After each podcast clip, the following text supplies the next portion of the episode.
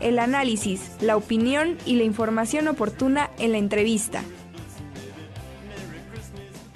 Y estamos muy contentos porque estamos recibiendo a un extraordinario amigo, músico, Romain Wheeler, que estará hoy precisamente en la Casa de las Bóvedas haciendo eh, un gran concierto y presentando su libro. Romain, buenos días, ¿cómo estás? Buenos días, es un gusto estar aquí.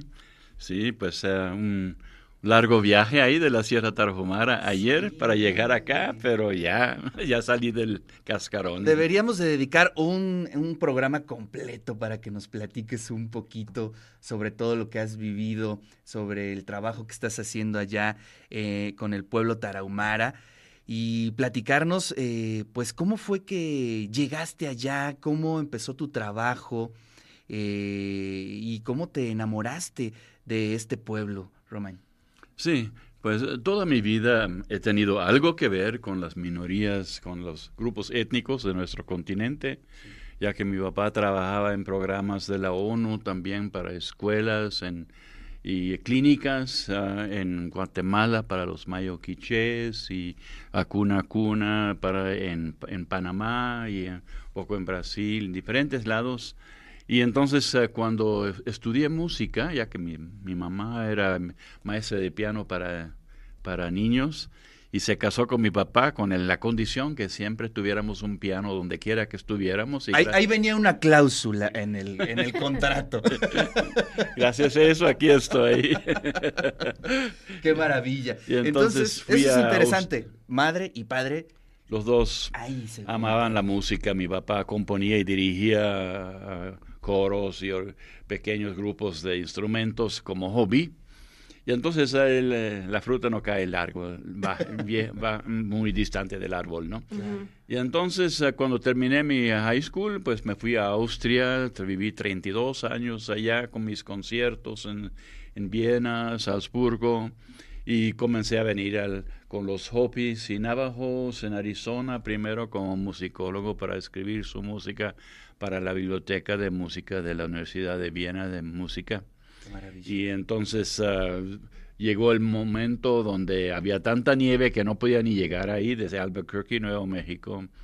Y entonces uh, me cayó el 20 de que como niño viví dos años de mi vida en Navajoa y Álamos, Sonora, y que hicieron una clínica para los uh, yaquis allá.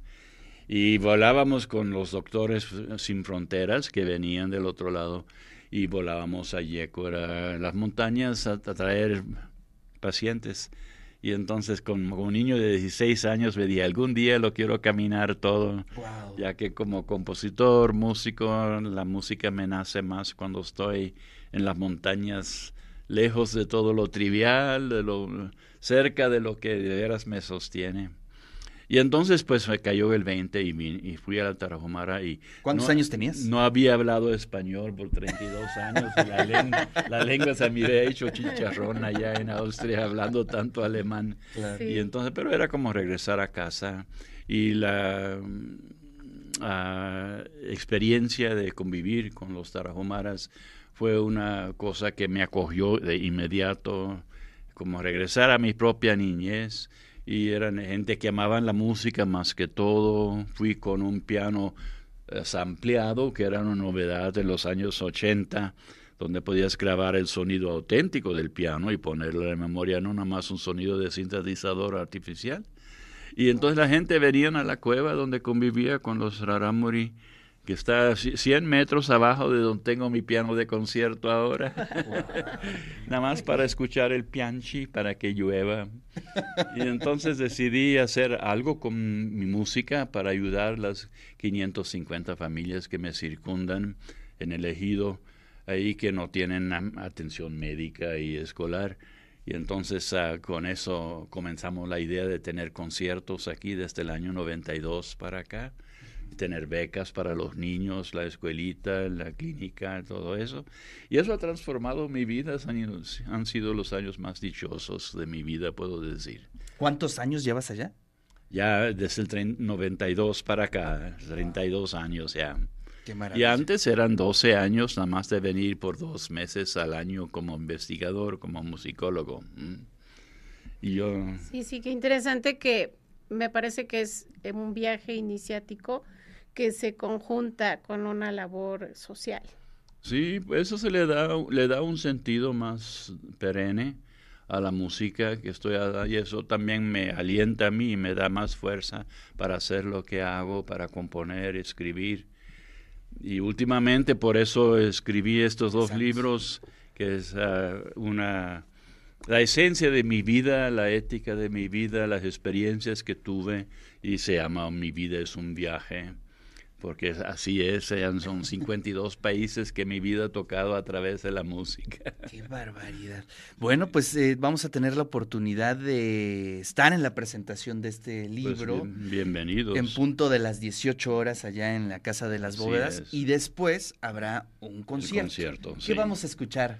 Eh, hoy Primero, escuchar música tarahumara, una pieza que se llama Pastorale que pinta el paisaje que tengo a través de mi ventana todos los días, de siete cordilleras, dos mil metros de profundidad, las barrancas ah, dos más profundas que el Grand Canyon de Arizona.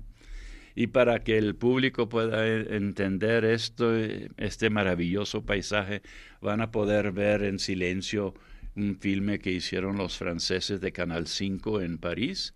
Ah, vinieron por 12 días a hacer eso y ha sido una maravilla porque la gente entonces se sienten como si estuvieran allá escuchando la música, ¿no?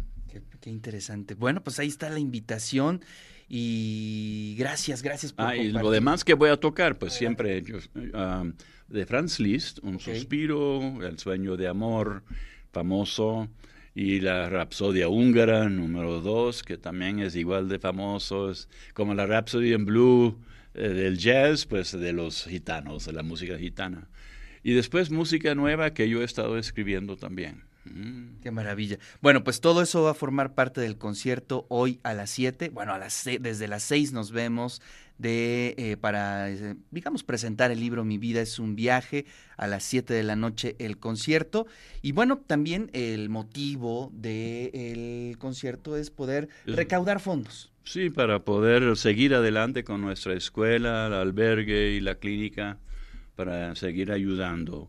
Han sido años difíciles ahora con el COVID, pero poco a poco ahí vamos arrancando otra vez con los conciertos y en el año próximo otra vez regreso con mis giras anuales en Europa. Oye, eso es algo que te quería preguntar. Hemos visto, leído notas eh, en torno a las condiciones en las que se está viviendo eh, por allá, específicamente en torno a la violencia.